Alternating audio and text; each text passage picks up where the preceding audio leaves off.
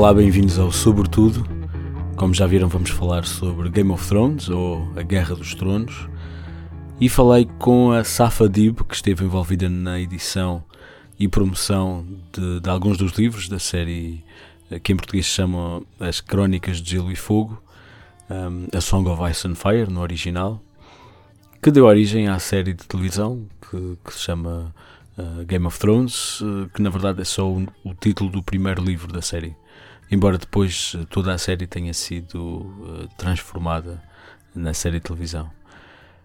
A motivação para falar sobre este tema é que, antes de mais, o sobretudo é sobretudo, mas também sempre achei que seria interessante explorar determinados universos da cultura popular particularmente para quem não os conhece. E, portanto, para quem nunca viu Star Wars ou para quem não segue realmente os livros da Marvel e ouve outras pessoas falar uh, desse universo, gostava de partilhar um bocadinho, gostava de explorar e dar um bocadinho a conhecer essa, essa, essa informação e esses universos, até porque eu próprio há muita coisa que gostava de conhecer e não conheço e, e, sei que eu próprio gostaria de ter uh, explorações deste género para também saber conhecer outros, uh, outro, outras áreas da cultura pop. Também ajuda estar prestes a começar a última temporada da, da série de televisão, Game of Thrones, e por isso também usei este episódio para a fazer um apanhado daquilo que nos espera e para quem conhece a série também terá essa, essa perspectiva. Aliás, o episódio está dividido em duas partes que eu, que eu identifico no decorrer da conversa. Uh, até determinada altura, uh, o episódio é para todos, incluindo para quem não conhece a série e para quem não quer ter a sua história estragada, se algum dia vier a ver um, sem spoilers, digamos, e a partir de determinada altura, e poderão ver exatamente os minutos na, nas notas do episódio, falamos aí sim abertamente da história e eventualmente até teorias sobre aquilo que vai acontecer na última temporada e como é que tudo isto vai acabar, também porque é um bocadinho divertido uh, especular sobre o que é que se vai passar. A conversa foi muito interessante, a Safa realmente sabe do que está a falar um, e partilhamos, uh, partilhamos opiniões e, e, observações sobre esta história. Depois de gravarmos, a, a Safa ainda me mandou uma mensagem porque realmente não abordámos, não falámos da segunda visita do George Martin uh, a Portugal, que é o autor dos, dos livros, que foi em 2012 e que, segundo ela, encheu o Teatro Tivoli em Lisboa uh, até às costuras e ela uh, gostava que isso fosse mencionado. A, Safa também acompanhou o George R. R. Martin na sua primeira visita a Portugal em 2008, mas sobre isso falamos, falamos em detalhe uh, durante a conversa. Mais para o fim, também partilho alguns dos recursos, nomeadamente livros e podcasts sobre o tema, e gostava que viessem também partilhar connosco. Venham dizer as suas teorias, se concordam ou não com as minhas, algumas são assim um bocadinho rebuscadas.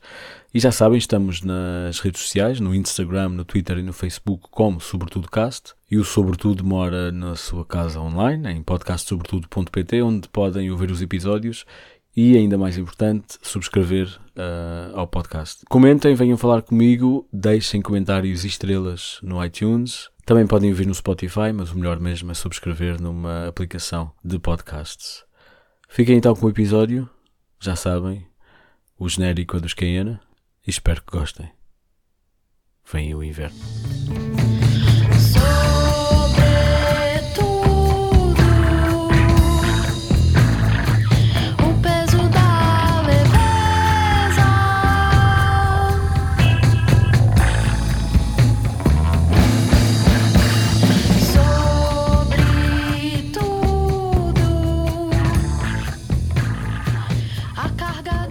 Safa, Safa, é assim que se diz o teu nome, não é? Tem dois As, uh, mas lhe Safa e não Safá, imagino. Safa, prefiro Safa. Safa. Safa Dib. Eu já me explicas qual é a tua relação com este, com este tema, mas uh, eu sei que tu estiveste envolvida na, na no lançamento, nas edições uh, dos primeiros livros da, da Guerra dos Tronos, e também já vamos falar exatamente como é que os livros se chamam e, e qual é a diferença uh, entre os livros e a série de televisão. Um, mas explica-me, se puderes, um bocadinho qual é que é essa, o teu historial com esta, esta série. Se calhar é melhor começar pelo princípio, sim. Sim. Gostava talvez de explicar, uh, para poder explicar um pouco a minha relação uh, com a editora e como é que eu comecei a editar os livros, talvez seja melhor voltar ao início e contar um pouco sobre a minha história, de como é que eu me envolvi na, neste género de literatura. Posso dizer que a internet foi a porta que me possibilitou uh, entrar nestes mundos. Eu, aos 16, 17 anos, comecei a ler livros de fantasia, comecei pelo Senhor dos Anéis, e depois foi uma paixão que foi crescendo e crescendo. Comecei a devorar tudo o que era fantasia, a fantasia de todo o tipo. Também comecei a ler depois ficção científica. Uh, mas a fantasia na altura, estamos a falar finais dos anos 90 e inícios de 2000, a fantasia absorvia-me completamente e comecei a ler autores como Robert Jordan, para além do Tolkien, C.S. Lewis, Uh, comecei a ler toda uma série de autores de fantasia, uh, como a Ursula Le Guin também, e outros que agora também não me recordo o nome. E na altura uh, havia um nome que estava a despontar, era o de George R. R. Martin, e que tinha escrito, tinha começado a escrever uma saga de fantasia chamada A Song of Ice and Fire. E Estamos a falar de que ano? Portanto, Mais ou menos? Eu comecei, uh, eu estamos a falar entre 2001 e 2004. Foram esses os anos em que eu estive mais ativa a ler esse género e também, ao mesmo tempo, comecei a organizar encontros uh, de grupos de internet que se dedicavam a esse tipo de livros, portanto, clubes de leitura em torno desses livros. Comecei a organizar encontros, comecei a organizar fóruns, mini convenções, encontros de leitores na minha faculdade. Eu andava na Faculdade de Letras na altura. E então o nome do Martin surgiu na altura como um dos autores mais, mais interessantes.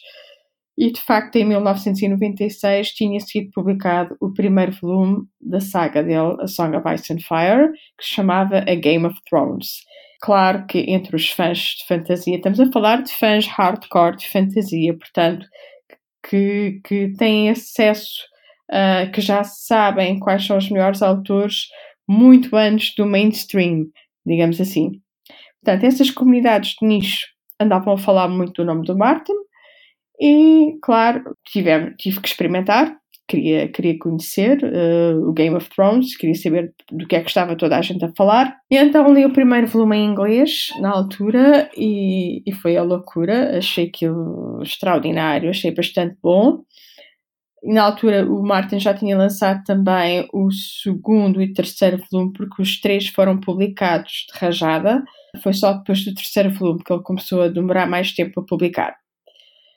Então o que aconteceu? Eu tornei-me praticamente fanática pelo Game of Thrones, comecei a viciar todos os meus amigos na leitura dos livros e ficávamos horas depois das aulas da faculdade a debater entre nós os segredos da saga e todas as teorias da conspiração e todas as intrigas políticas do Game of Thrones. Mas não era só do Martin, também era de outros livros de fantasia que andávamos a ler. E acontece que, no meio dessa atividade toda, comecei a organizar eventos e, num desses eventos, acabei por conhecer aquele que veio a ser o meu futuro chefe na editora Saída de Emergência. Conheci o Luís Corte Real, ele é que é o, o, o dono da Saída de Emergência. Conheci o Luís Corte Real num desses eventos, ele também já era um fã do George R. R. Martin. Ele também adorava Dungeons and Dragons, os livros de Dragonlance e, e portanto já conhecia bastante bem o género. Conhecemos-nos e depois fomos vendo regularmente nesse tipo de encontros. E eu depois comecei a organizar um evento chamado Fórum Fantástico. O Fórum Fantástico era uma espécie de convenção que juntava editores, autores, leitores, fãs deste género e convidávamos, uma vez por ano, convidávamos autores internacionais. Em 2008, nós soubemos que o Martin, que na altura ainda não era uma celebridade, mas já era bastante conhecido nos fandoms, eh, é o nome que nós damos às nossas comunidades, digamos assim, diamantes do Fantástico. O Martin já era conhecido nesses fandoms e nós descobrimos que ele vinha à Espanha. Ele era convidado numa convenção em Espanha e o Fórum Fantástico lembrou-se de enviar um e-mail ao Martin e ao seu agente a perguntar se ele não se importaria de fazer um desvio a Portugal. E o que acontece é que ele acabou por aceitar e foi maravilhoso. Tínhamos ali a oportunidade de conhecer o autor e nós abordámos então o Luís e perguntámos ao Luís se ele não se importaria de colaborar connosco e ajudar a comparticipar os custos da visita do autor a Portugal, que foi algo que ele aceitou prontamente, até porque ele já estava a publicar os livros em português. O, o Luís começou a publicar a saga Game of Thrones em Portugal em 2007. Ah, isto é uma nota aqui. É, a edição portuguesa dividiu cada livro em dois. Ah. Portanto, nós, na verdade, uh, estávamos a publicar, uh, portanto, se cada livro estava dividido em dois e na altura já estavam publicados três, na verdade, estávamos a publicar seis livros e não três. Então, chegamos ao verão de 2008. Uh, o Martin está convidado para vir a Portugal. O Luís está a lançar o quinto volume, A Tormenta de Espadas, que corresponde, portanto, a, já ao terceiro livro, A Storm of Swords. Pronto, o Martin veio a Portugal, conhecemos-lo pela primeira vez e ele foi, foi uma visita fantástica. Nós tivemos uma apresentação no corte inglês na sala do Corte Inglês tivemos uma apresentação do livro, sim. O Luís convidou-me para estar na mesa com ele e com o autor. Eu acabei por guiar a conversa uh, com o público. Uh, estava bastante gente na sala, a sala estava muito composta, estamos a falar de cerca de 100 a 120 pessoas, o que não era mau, tendo em conta que não havia série televisiva, não era um autor eh, literário, era um autor de nicho, mas já tinha alguma popularidade, digamos assim. E eu lembro-me perfeitamente de fazer uma pergunta no final dessa apresentação. Então parece que os direitos para uma adaptação televisiva foram comprados pela HBO.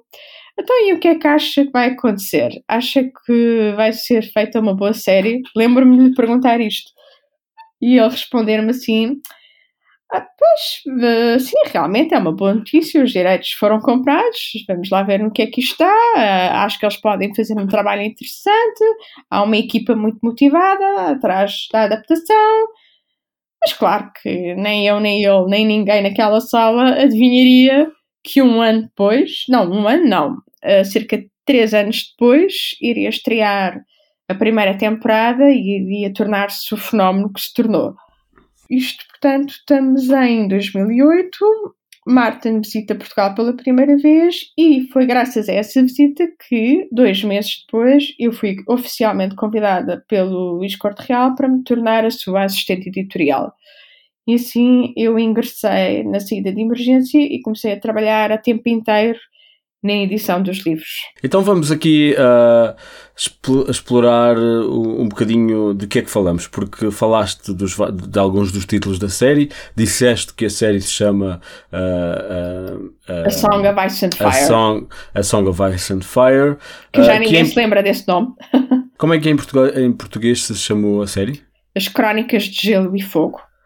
Uh, mas, então, mas vamos então aos básicos. Portanto, a saga chama-se um, um, A Song of Ice and Fire uh, e, e, quem, e quem, quem, quem vê, quem conhece a história sabe exatamente de onde é que vem o fogo e de onde é que vem o gelo.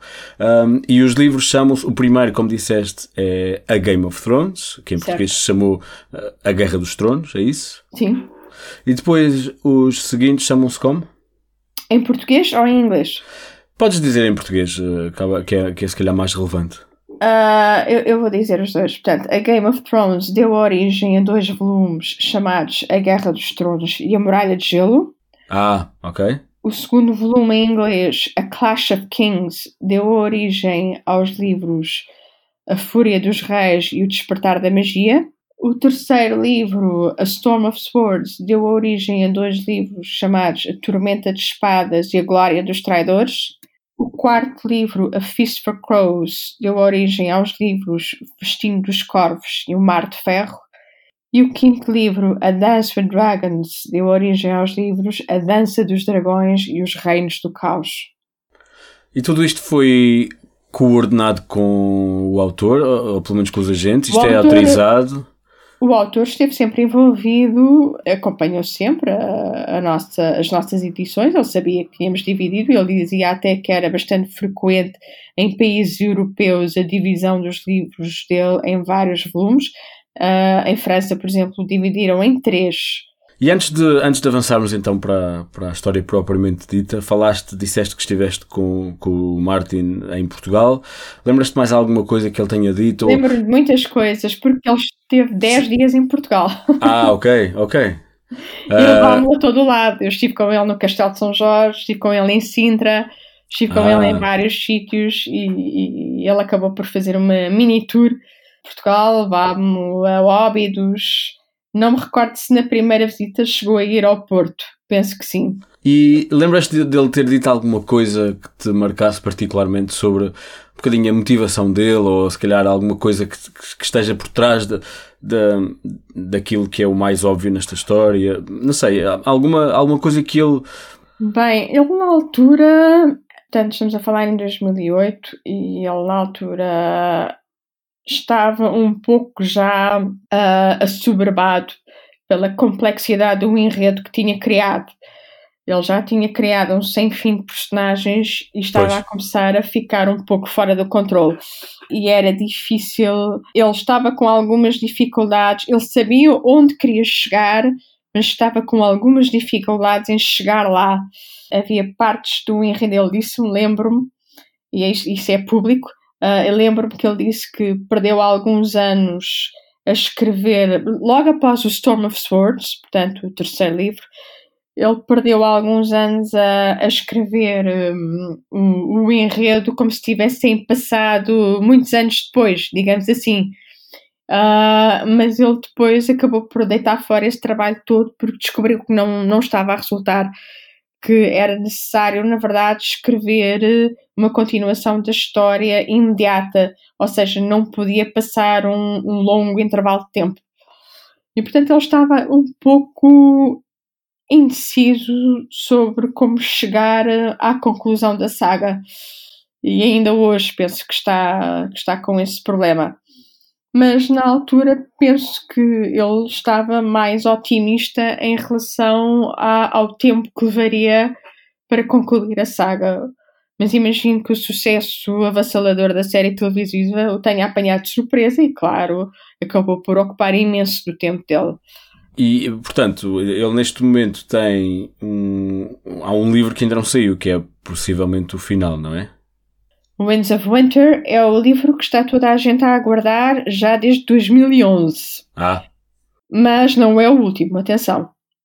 Ah, não é? É o penúltimo. É, há muita gente que desconhece isso, mas na verdade é o penúltimo livro, não o último. Ainda há mais dois por escrever, portanto, e não um. Ok, ok. E já vamos falar também da relação, se calhar um bocadinho mais tarde, uh, da relação entre os livros e a série, que há, há efetivamente, uhum. e todos sabemos que há, que há algumas diferenças. Mas uh, eu, eu imaginei este, este episódio, se calhar, em várias partes. Imaginei uma primeira parte que é para explicar um bocadinho a quem não conhece a, a série e os livros, uh, do que é que estamos a falar quando se fala em Game of Thrones. De certeza que as pessoas pensam em, em guerras e reis e dragões, mas uh, é um bocadinho mais do que isso. E queria, sem entrar em grande detalhe, porque também gostava que as pessoas depois fossem ver a série sem, sem ter, sem ter grande, uh, grandes spoilers, não é? Não sei se em português existe uma palavra para isso. Mas o que é que é o Game of Thrones? O que é que é a Song of Ice and Fire? Qual, é sobre o quê? Sim.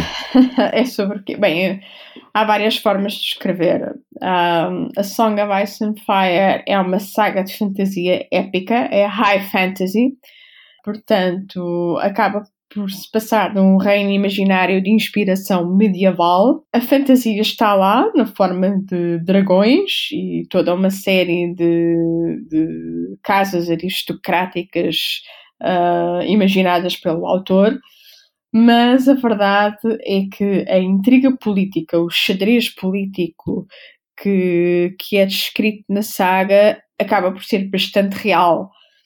e, e é, é, é essa vertente realista que acabou por apaixonar muitos leitores. Portanto, nós estamos a falar de uma, um reino chamado Westeros, onde coexistem várias casas nobres que estão sob a liderança unida de um rei que se senta no trono de ferro. E no início da saga, o, o rei, o, de nome Robert Baratheon, morre de forma inesperada numa caçada de javali, e um dos seus amigos mais próximos, Eddard Stark, que é o senhor da casa Stark, desconfia que o rei poderá ter sido assassinado pela família da sua mulher, a casa Lannister. E então, a partir daí, começa um jogo uh, perigoso de intriga política em que todas as personagens todos os protagonistas estão, na verdade, a ser manipulados por alguém que nós não sabemos quem é. Pelo menos no início da saga, não sabemos quem é.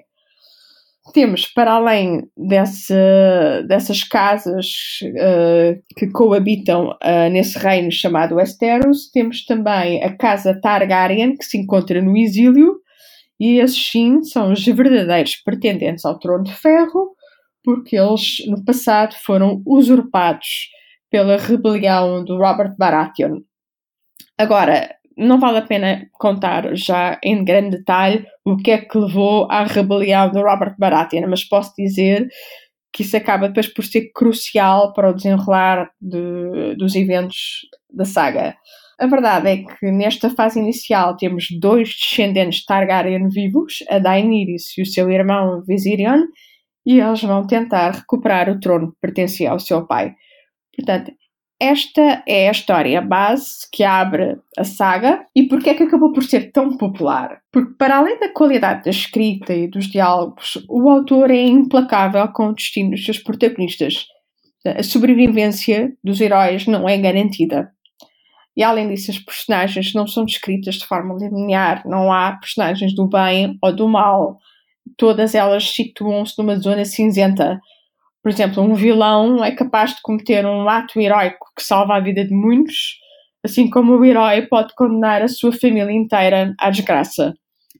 E é, acaba por ser essa ambivalência, acaba por ser essa, essa complexidade que, que acaba por conquistar tantos leitores. Uh, e lá está, a sobrevivência não é garantida, o que leva a muitos twists, muitas reviravoltas inesperadas e claro, isso acaba também por, uh, por ser bastante viciante para quem está a acompanhar a história. Mas uh, eu sei exatamente o que é que dizes quando dizes que a sobrevivência não é garantida, mas isso uh, há ali um momento importante que, que, que, reflete exatamente isso, mas é mais já no final, pelo menos na, na série de TV, já, mais já no final da, da, da série. E, e até lá as pessoas já, já ficaram agarradas e consegues as pessoas ficaram logo agarradas desde a primeira. Eh, portanto, estamos a falar da série televisiva. Sim, certo? sim. Eh, eh, as pessoas ficaram agarradas logo desde o final da primeira temporada, quando se dá a morte de um dos principais protagonistas. Foi a partir desse momento que se deu uma, digamos, uma viragem na mente dos espectadores. Foi a partir daí que começou um enorme passa-palavra e um enorme buzz à volta da série, porque até então uh, era raro ver uma série que fosse capaz de matar de forma tão cruel e implacável aquele que se julgava que ia ser o protagonista principal até ao final da saga. E Sim. acabou por acontecer é que não foi até ao final da saga, foi só até ao final da temporada. Mas, uh, e, e, presumo que isso também aconteça no final do primeiro livro, é isso? No primeiro, pelo menos no, sim, sim, no, sim, sim. ou no segundo em Portugal. Uh, sim, uh, no final do segundo livro em Portugal, que coincide com o final da primeira temporada televisiva. Exato. Sim, aí uh, os livros e a série coincidem por completo e de facto foi aí que realmente começou o fenómeno. Ok, tu um, tínhamos. Uh, falaste aí de, de, de, das casas, das várias casas, e, e antes de avançarmos para uma segunda parte em que se calhar uh, vamos entrar um bocadinho mais em, em detalhe para quem já conhece a, a série, o centro, ou seja, aquilo que parece ser o, o, a casa central da história são os Stark, que estão no norte. Exatamente. E que, e que, lá está, que é o tal, a tal pessoa que descobre que se calhar o rei foi assassinado e que depois dá início a toda uma, toda uma um, um enredo, uma, um enredo exato que depois se, se, desenvolve. E as outras casas tu falaste lá está da, da, aos da Lannister. Aos Lannister que são, que são, que é a família da mulher do rei não é? Exatamente Há os Baratheon, que são o rei, que são a família do rei, portanto, são esses dois, sim. Uh, depois há uns que são os. Exílio. Targaryen. Estão exílios Targaryen, sim. E cada casa tem um animal como símbolo. É Exato. É sim. Uh, que depois acaba por ajudar muito também o imaginário da própria temporada, da própria série, da, dos próprios livros. Certo. Sim, uh, os Targaryen são os representados Targaryen. pelo dragão. Claro, sim. Os Stark uh, são pelo lobo. Sim. Baratheon é o veado e Lannister o leão. Sim, depois isso é muito usado. Mas é é importante dizer que se calhar os, os Targaryen estão inclusive num outro continente, estão numa outra ilha que estão mesmo uh, estão exilados fora de, deste fora do continente Westeros. deste, deste continente e depois uh, logo muito inicialmente se, se, vê que eles estão a tentar uh, chegar lá está ao trono porque são como dizes usurpados e, e, e é um bocadinho também o, o, mote para, para a conversa. Mas há também uma, uma, uma casa há outras casas há casas mais pequenas depois há é toda esta história de de alianças e de pessoas que são leais a uns e que depois no final acabam por ser leais a outros. É mesmo muito medieval nesse nível. Um, mas há uma que são, não sei se surge já mais tarde, que são os, os um bocado piratas, não é? Ah, são os Greyjoy. São os Greyjoy, os sim. Greyjoy que vivem numa ilha ao largo do Westeros e têm as suas próprias crenças, os seus próprios deuses e eles no passado já tentaram tentaram invadir eh, Westeros, mas tentaram também, lá está, fizeram a sua própria rebelião contra o Trono de Ferro, mas acabaram por ser bastante castigados e, e a coisa não lhes correu nada bem.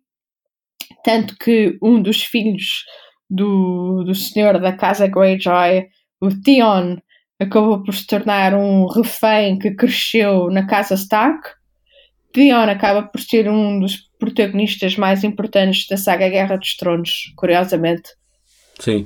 E outro, outro uh, bastardo que vive com o Stark é o. John. É o John, o John Snow, que é uma personagem que depois também vem, vem John a ter Snow uh, é... poder, sim, ou força. John, nós quando começamos a ler o livro e começamos a ter acesso ao ponto. Ah, uma coisa importante que é preciso esclarecer. Os livros estão divididos uh, por capítulos e cada capítulo tem o nome de uma personagem. Isso significa que esse capítulo está a ser narrado do ponto de vista dessa personagem. Isso é muito importante, porque nós estamos a ler o livro e estamos a ler os mais variados pontos de vista.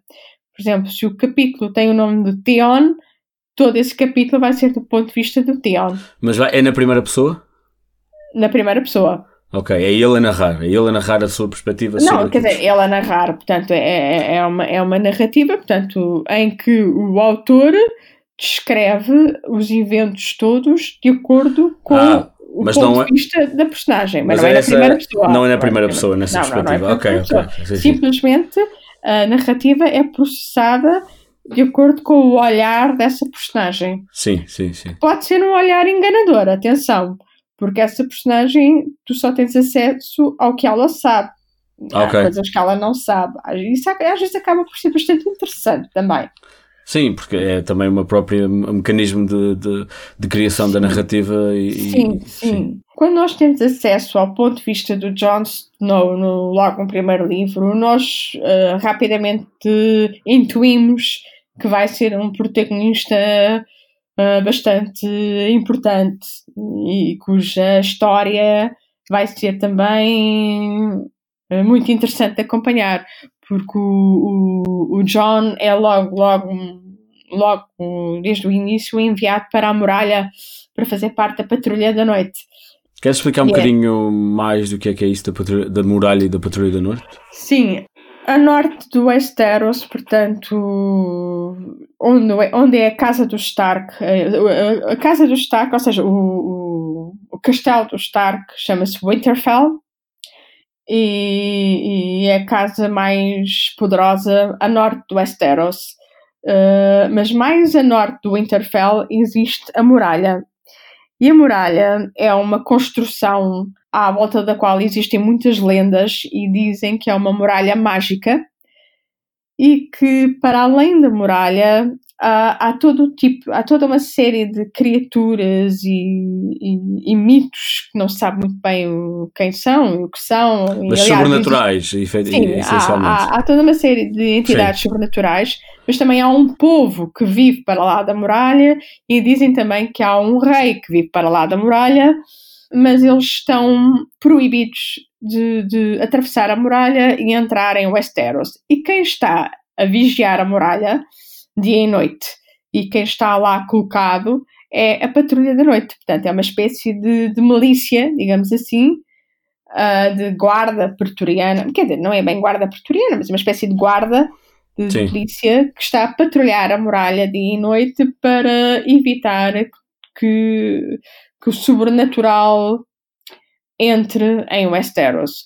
Só que na, no tempo presente, ou seja, no início da saga Guerra dos Tronos, a Patrulha da Noite é uma milícia que já está um pouco decadente. Está a decair em número, uh, já não tem muitos homens, e normalmente os homens que são enviados para a muralha são prisioneiros, ou bastardos, ou homens que caíram em desgraça.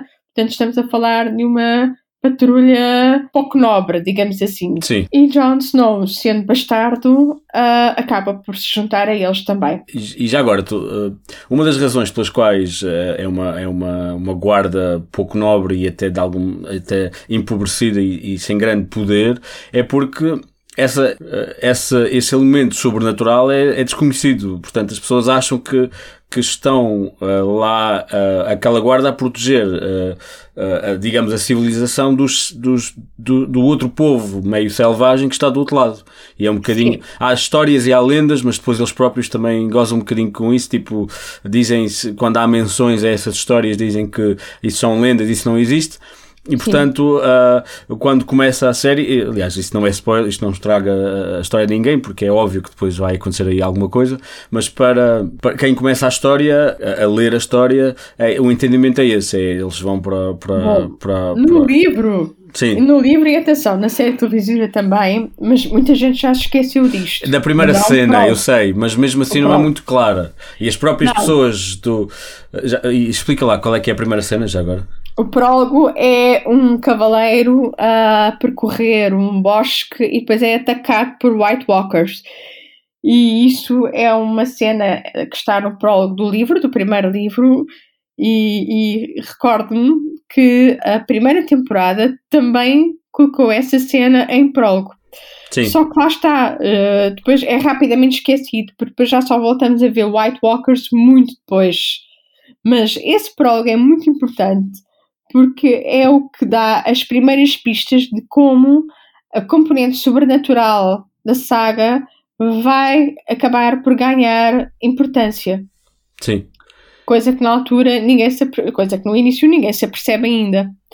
Sim, e, mas é uma é uma não, desculpa, queria só acrescentar, portanto que é uma saga que começa por parecer ser uma, uma, uma saga histórica medieval, mas na qual a componente da fantasia vai crescendo e crescendo. Mas, mas lá está, mesmo que o leitor ou, ou, ou quem está a ver a série perceba que há ali qualquer coisa nessa primeira cena, a as pessoas, se calhar eh, os, os habitantes de, de, dessa sociedade, não acreditam e portanto já não. não. já não faz parte, faz parte só de histórias e de lendas e é por isso que também essa, essa guarda foi empobrecida.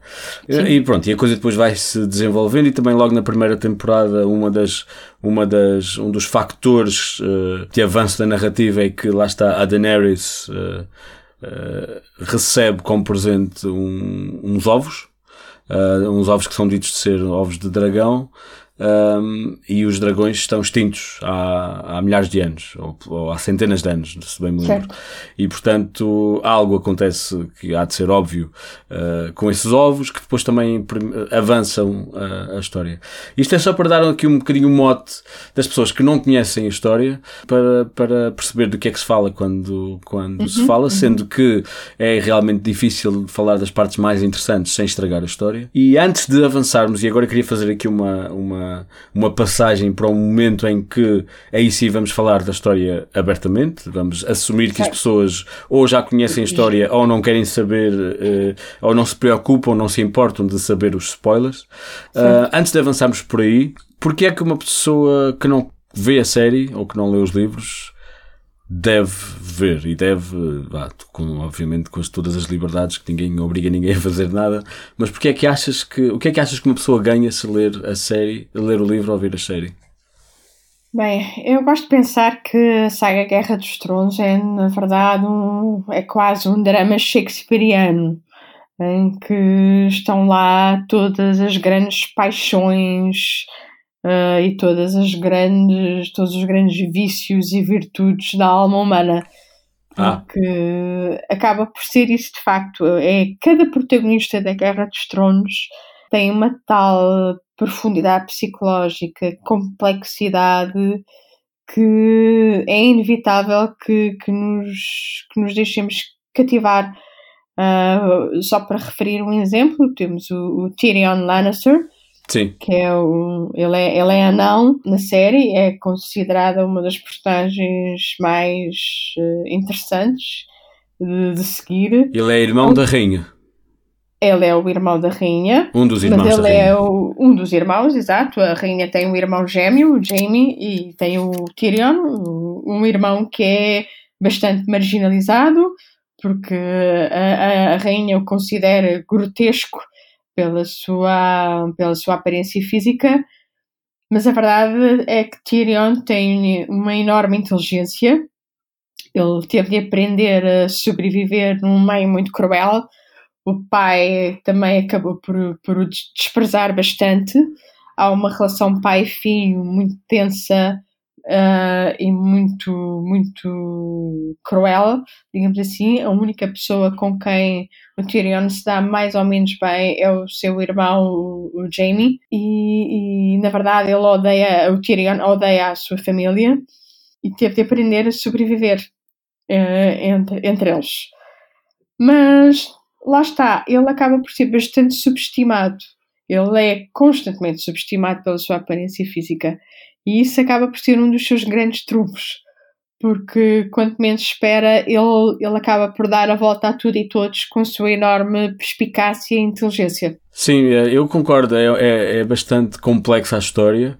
E, e, e, lá está, quase shakespeariana e, e, muito muito inteligente e muito criativa e a própria, eu diria até que a fantasia, pelo menos até quase ao final, é quase até secundária para a história. Exatamente. É, é, sim, é, quase, sim. é assim um...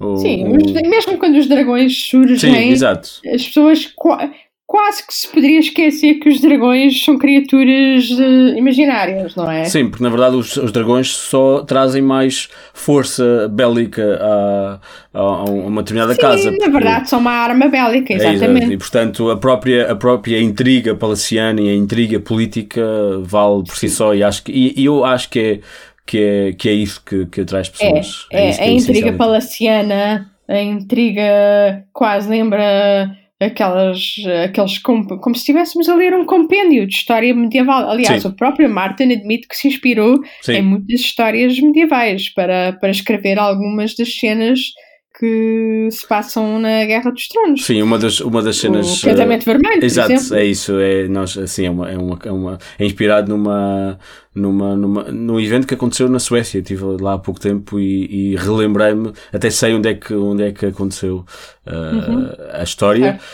Essa história que vai ficar para a segunda parte, que já, que já vamos começar, mas que é só para tirar as pessoas que não querem ouvir os spoilers ou que ainda estão numa fase inicial da série, que vou agora com a Safa falar mais abertamente e se quiserem acompanhar-nos, eh, venham, mas à vossa responsabilidade. Uh, para quem não quer continuar, uh, voltem a, vão ver a série, vão ler os livros e voltem ao, ao episódio quando, quando vá, já, já forem, já forem grandinhos, tá bem? Vemos para a próxima semana, ou, ou vem para a próxima semana e, e pronto. Muito obrigado. Vamos então agora para as profundezas uh, da história mais uh, complexa.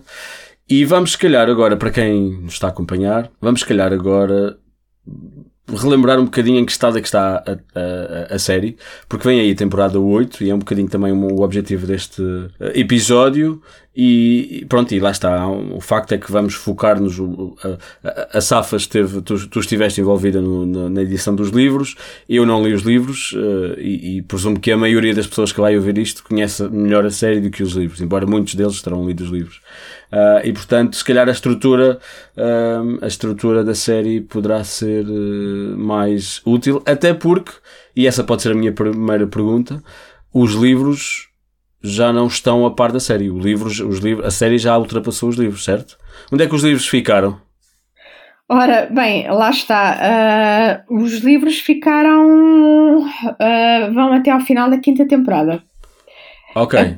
A partir da se sexta e a sétima temporada já não seguem os livros. Ou seja, quando o Jon Snow é, é, é, morto, é Exatamente. Quando o final do quinto livro, a Dance, portanto, a Dance for Dragons, acaba com a cena do assassinato de Jon Snow pelo, pelos membros da Patrulha da Noite.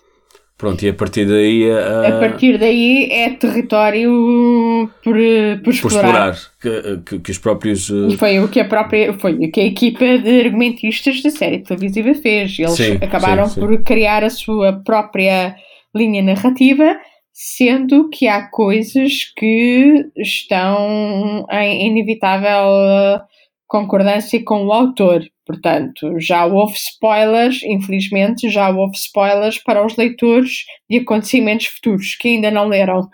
Ah, para os leitores. Uh, ou, ou seja, seja, os leitores já tiveram, através da série televisiva, ah, acesso a informação que uh, ainda está por escrever. Mas, mas, sabemos que, por exemplo, uh, o final da série vai corresponder ao final dos livros? Não, não. O próprio Martin já deu a entender e já deixou bem claro que o final da Guerra dos Tronos, o final da série televisiva, é um final uh, imaginado pela ah. equipa da série televisiva e, e, e, não está de acordo, e, nem tem de estar, uh, com o final que ele próprio projetou para o final dos livros. Mas claro que há alguns um, elementos narrativos que não podem deixar de estar presentes tanto no livro como na série televisiva. Por exemplo, agora falando mais abertamente, um do, dos grandes uh, problemas que a série, que o avanço da série televisiva causou foi o facto de acabar por confirmar a, a, verdadeira paternidade de, portanto, quem era o, o, verdadeiro pai de Jon Snow. Sim. E isso, digamos que causou alguns dissabores aos leitores, porque os leitores queriam ter lido essa informação em primeira mão nos livros, coisa que acabou por não acontecer, porque os livros não confirmaram ainda essa informação, mas a série confirmou que de facto era uma teoria que já estava uh, desde há bastante tempo. Aliás, uh, logo no primeiro livro, nós começamos a desconfiar dessa teoria de que Jon Snow poderá ser o filho de Rhaegar Targaryen e Lyanna Stark. E de facto, um, a última temporada confirmou isso. Sim, eu, eu honestamente não achei que a temporada tivesse feito.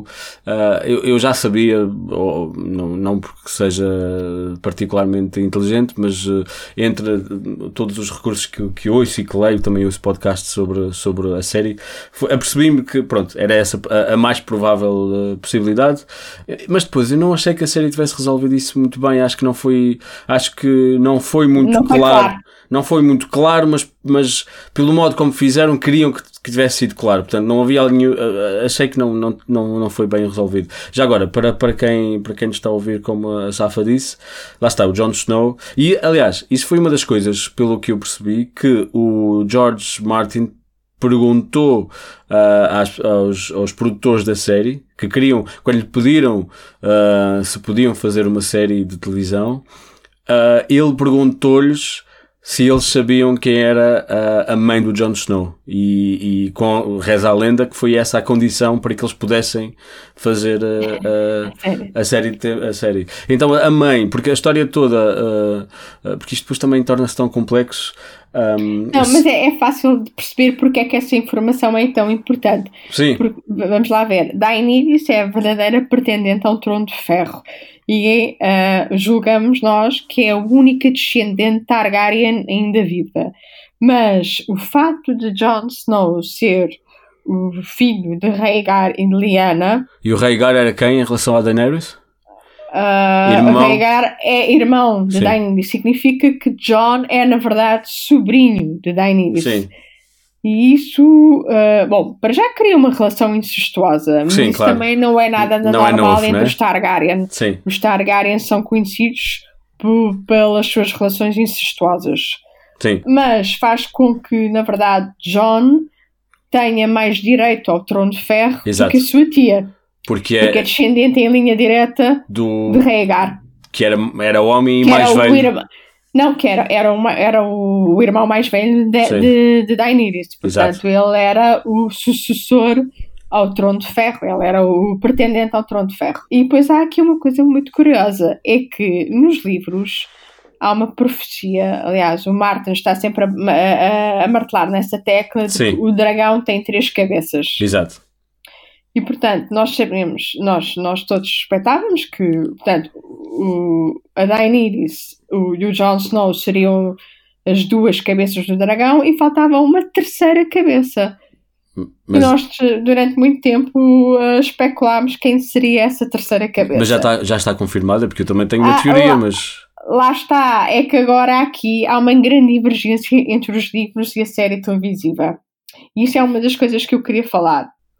Mas, é que, sim, sim, sim, ok. Uh, não, não me quero perder aqui muito, não, não quero tornar isto. É só porque eu, se calhar queria. Um, queria. Tá bem, mas podemos falar porque estamos a falar da, da, da série em geral. Eu queria depois uh, criar aqui uma espécie de uma, um apanhado antes do início da temporada 8. Mas antes disso, vamos falar de, de, de, de alguns elementos importantes da série uh, uh, que depois também vão influenciar a temporada 8, mas que são importantes para também contextualizar aquilo de que estamos a falar. Por isso, continua que eu adoro esta conversa. Sim, há, há aqui uma, uma grande diferença, uma pequena diferença uh, entre os livros e série que, que acaba por, uh, por constituir uma grande divergência, porque o, nos livros, no, no último livro, o Martin introduziu uma nova personagem porque o Tyrion. Ah, sei, sim. O Tyrion fugiu. O Tyrion fugiu da, do Westeros e foi parar à, às terras do, do outro lado do, do, do outro continente,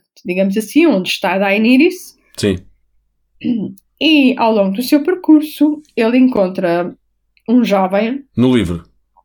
No livro, que acaba por se revelar, pois, como sendo o filho de Rhaegar, o filho bebê de Rhaegar Targaryen, portanto, sobrinho da Daenerys, porque quando o Rhaegar morre, ele deixa duas crianças. Ele teve dois filhos, uma menina e um menino bebê. E todos nós julgávamos que essas duas crianças tinham sido mortas no saque de Porto Real. E o que acontece é que. Tens, que, final, tens que explicar um bocadinho. Esse é o saque que acontece na uh, altura da rebelião do Robert, Robert Exatamente. Okay. Quando Robert Baratheon revolta-se contra o rei, o pai de Rhaegar, o rei Aerys, Sim. que é o pai do rei Agar e da o Daenerys. Rei Louco, sim. O Rei Louco, exatamente. Quando Robert revolta-se contra ele, um, dá-se o saque de Porto Real. E esse saque foi um acontecimento muito cruel em que a mulher do rei Agar acabou por ser violada e assassinada e os seus filhos também foram assassinados pelo, pelos vitoriosos da, da revolta, da revolta de Robert. Entre eles a casa Lannister. Sim. E portanto, todos julgavam que os filhos de Rhaegar tinham sido mortos. Só que o que é que acontece? No final do. No final não, a meio do, do Dance with Dragons, surge essa personagem que se revela como o filho bebê que se julgava morto, o filho bebê de Rhaegar que se chama Aegon. E o Tyrion fica espantadíssimo, uh, mas acaba por uh, seguir essa personagem e acaba por descobrir que está que esse jovem está a ser apoiado por uma série de, de, de homens exilados que estão a preparar a reconquista Targaryen do Westeros. Ou seja, muita semelhança do que a Daenerys pretende, esse jovem está também a planear o regresso a Westeros e a reconquista. Portanto, no livro há uma segunda, há uma segunda hum. aula de rebelião da, da parte dos, dos Exato, Targaryen. Há uma nova facção do dragão. Completamente separada. Assim. Completamente separada e que desconhecida por tudo e todos, a não ser por Tyrion. Ok. E portanto, só que essa, essa personagem não aparece na série televisiva. Okay. Foi completamente omitida. E nós, no, os leitores do livro, achamos que esse Aegon é provavelmente a terceira cabeça do dragão.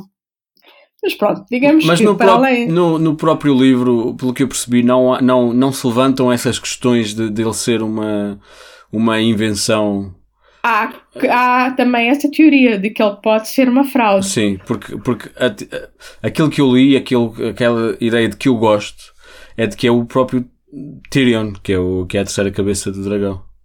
Porque há aí questões sobre. Também há quem diga, porque há de facto algumas passagens muito estranhas no livro. Sim que falam da relação conturbada entre o rei louco e a mulher do, do pai do, do pai do, do Tyrion, sim. sim.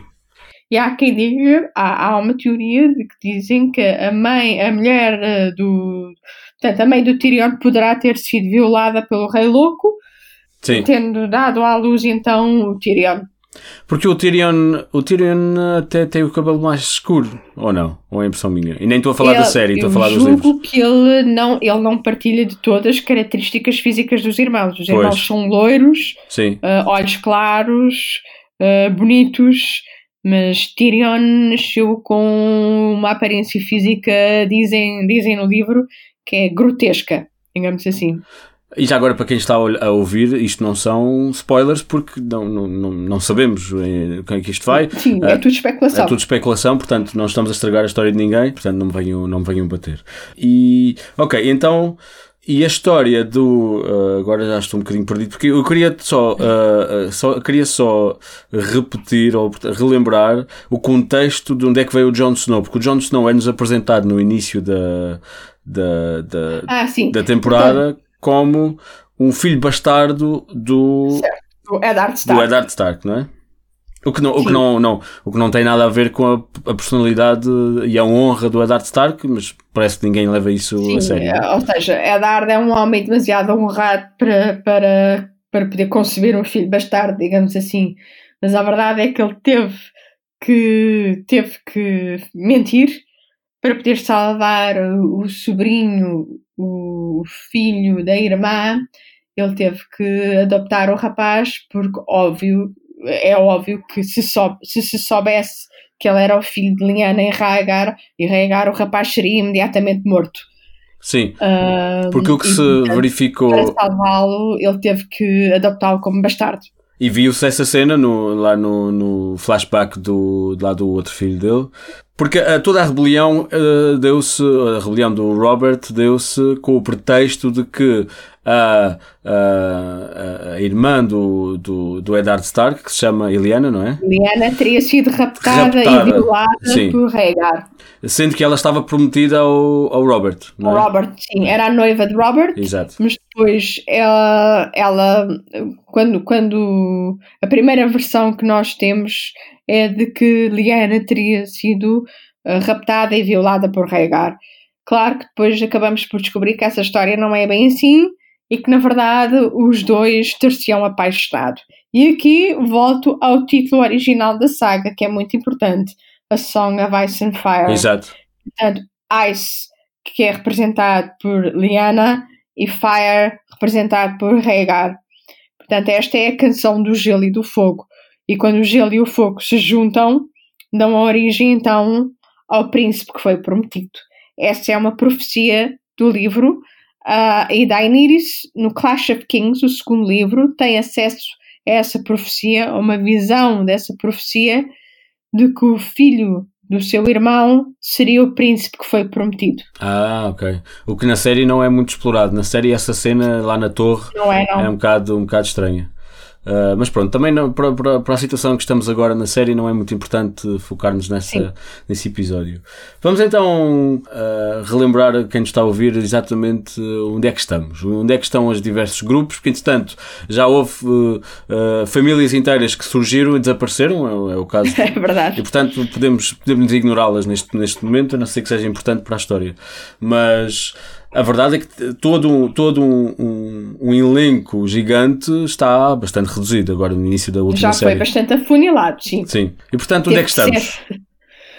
Uh, neste momento, portanto, antes do início da oitava temporada, estamos num ponto em que a Daenerys finalmente iniciou a reconquista Targaryen. Onde é que ela está neste momento? Ah, ela já está no norte. Já está, em, já está no continente. Sim. Ela, ela, na temporada 7, chegou a Dragonstone com os seus exércitos. Parte dos seus exércitos foram derrotados por Euron Greyjoy. Exato. A sobrinha do Euron Greyjoy foi capturada e levada a Porto Real, a Yara. Sim. Por uh, sugestão da Melisandre, Daenerys acaba por convidar o Jon Snow porque quer fazer dele um, um seu aliado ela acaba por conhecer finalmente o Jon Snow, que foi um dos encontros mais esperados pelos espectadores Sim. da saga, o encontro entre Jon Snow e Daenerys, que de facto se concretizou na última temporada. Eles os dois acabam por se tornar aliados estrategas, uh, mas a guerra não está a correr-lhes muito bem. Pois. A Cersei está a ganhar a partir de Porto Real.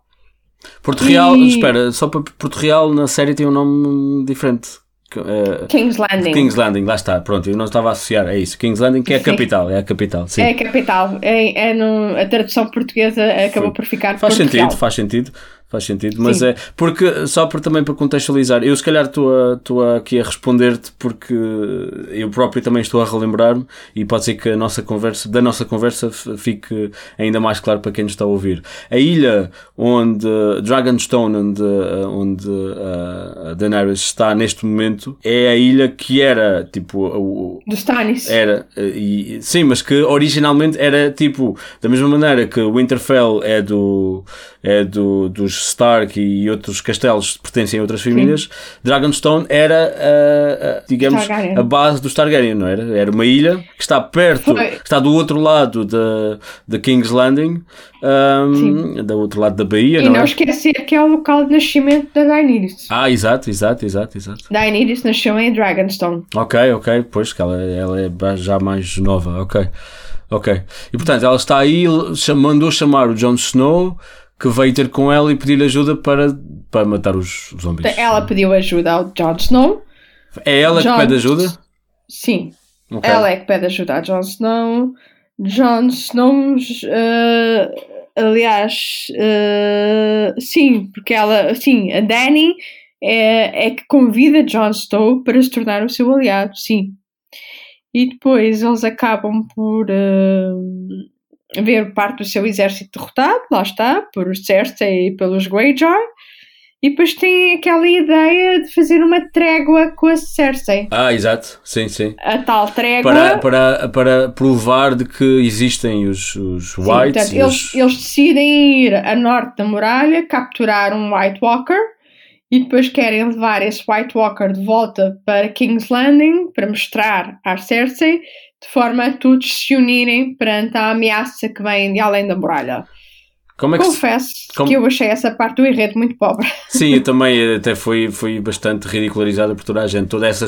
E, toda essa... E, quer dizer, aquela parte que não faz sentido nenhum lembrar isso. Ah, vamos a norte da muralha comprar, uh, capturar um White Walker. Sim depois levamos o White Walker para Porto Real e em Porto Real convencemos a Cersei, quer dizer, e depois a, o que acontece é que a Daenerys acaba por perder o seu dragão Exato. e o seu dragão acaba por eh, se tornar um, um aliado dos White Walker. Ou seja, quando eles vão capturar o, o, o White Walker, já agora em português como é que, como é que traduziram White Walker e White? Caminhante branco. E então, quando eles vão lá, vão capturar e o porque é toda uma toda uma batalha Sim. e o, o dragão acaba o Jon Snow acaba por ficar para trás. Sim. pois é salvo pela Daenerys mas uh, uh, Daenerys acaba por perder o seu dragão Viserion. Exato. Viserion é depois ressuscitado pelo Night King. Sim. E, e, a temporada acaba precisamente com o Viserion a tornar-se ele próprio um, um White Walker, digamos assim. Um dragão de um fogo, espectro. sim. Um dragão um de dragão, gelo. Um dragão de gelo. Sim. Aliás, um dragão de fogo transforma-se num dragão de gelo. Exato, e deixa e deita, deita. E deixa de ser humano, digamos assim. Eh, nunca foi humano, mas deixa de ser. Eh, Nunca, sim, deixa sim. de ser uma espécie viva. Passa a ser um undead. Sim, e, e então no final a última cena é mesmo a muralha a cair, não é? Exato, significa que, uh, portanto, chegou o inverno, chegou o inverno também, chegou o inverno e com ele chega a Grande Guerra.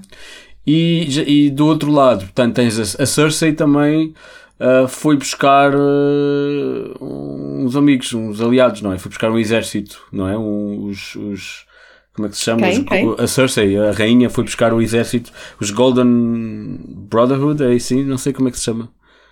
Na verdade, a Golden Company no livro acaba por se aliar ao tal novo herdeiro Targaryen e juntam-se a ele na reconquista de Westeros ao passo que a série televisiva acabou por torná-los mercenários ao serviço de Cersei. Ok, portanto é, é, Sim, porque se bem me lembro no último episódio ela, ela menciona mesmo, diz ao Jamie que, que, que pagou aos mercenários para, para eh, se tornarem um, o seu exército. Mas, e portanto, só para também me lembrar bem, ela está a preparar-se porque sabe que a Daenerys está a atacar. Portanto, na verdade, para ela isto é ainda só uma, uma guerra sobre o trono, sobre o poder. Portanto, não, não, nem se preocupa com esta história do, dos White Walkers. Sim, e no, fundo, no fundo a, a, grande questão é quem se vai sentar no trono de ferro, no fim. Pois, mas eu sobre isso também queria falar no, no, no, já, já mais para o fim, porque acho que, acho que é uma discussão engraçada que depois, na verdade, não vai levar a lado nenhum, porque só sabemos quando acontecer. Mas acho que, acho que é bem giro falar e podemos talvez falar de umas teorias uh, no final. Uh, eu acho que podemos apostar que não é a Cersei, não é? Um, ah, não? Bem, isso é engraçado. Achas que pode ser a Cersei a ganhar isto tudo? Eu acho, eu lembro-me, recordo-me que o Martin sempre descreveu o final da saga como o final doce, exatamente, agridoce. Ou seja, vamos ver coisas que não gostamos e vamos ver outras que hum. gostamos. Uh, Mas ele sabe como é que isto acaba? Sabe. Ele, ele sempre me disse. disse que sabe. Ele, ele não disse como, como é que acaba, mas ele disse-me que sabia como é que iria terminar, só não sabia como lá chegar. Ok mas ele já desde o início que sabe quais vão ser as cenas finais. E é curioso que o título do último livro é A Dream of Spring. Ok. Um sonho de primavera. Sim. Hum, interessante. Mas já Portanto, vamos é falar já final também porque há, há aí uma, uma profecia que envolve a Cersei que é muito acho, acho que é também muito importante. Mas uh, vamos então voltar, só para fechar aqui os, estas uh, pontas soltas. Um, quais são as pontas soltas que ficaram da, da, da temporada 7? Portanto, uh, ali no norte temos todos, estão, estão os Stark, estão, está... Na verdade, na verdade, não há pontas soltas neste momento. Ou seja, eles afunilar, havia um enorme elenco de personagens. Sim. E quase todo sofreu uma morte violenta, digamos assim. Claro. Grande parte do elenco já saiu da série. Ficaram algumas personagens que já estão desde o início, que são as personagens mais importantes da saga, e elas já estão, digamos assim, em posição para o grande final. Ok. Uh, portanto, os irmãos Stark reuniram-se em Winterfell e, e, acabaram por conseguir derrubar aquele que foi o, o grande manipulador da Guerra dos Tronos, o Littlefinger. Ah, sim, claro. Acabaram por conseguir. Como é que chama em português? E, e, Mindinho? Mindinho, sim. sim. Uh, o Mindinho foi derrotado e foi executado. Sim. Uh, mas os irmãos Stark já estão reunidos. A Sansa, uh, Arya e Bran. Exato. John e Daenerys já estão juntos e já têm até uma relação amorosa. Claro. Uh, já estão a preparar-se também para a grande guerra com os White Walker. E o Bran sabe do passado do, do, do nascimento. E o Bran sabe do passado de Jon Snow. Origem, sabe sim. ele é, sabe as origens dele, sim. Sim. Uh, depois, quem mais temos?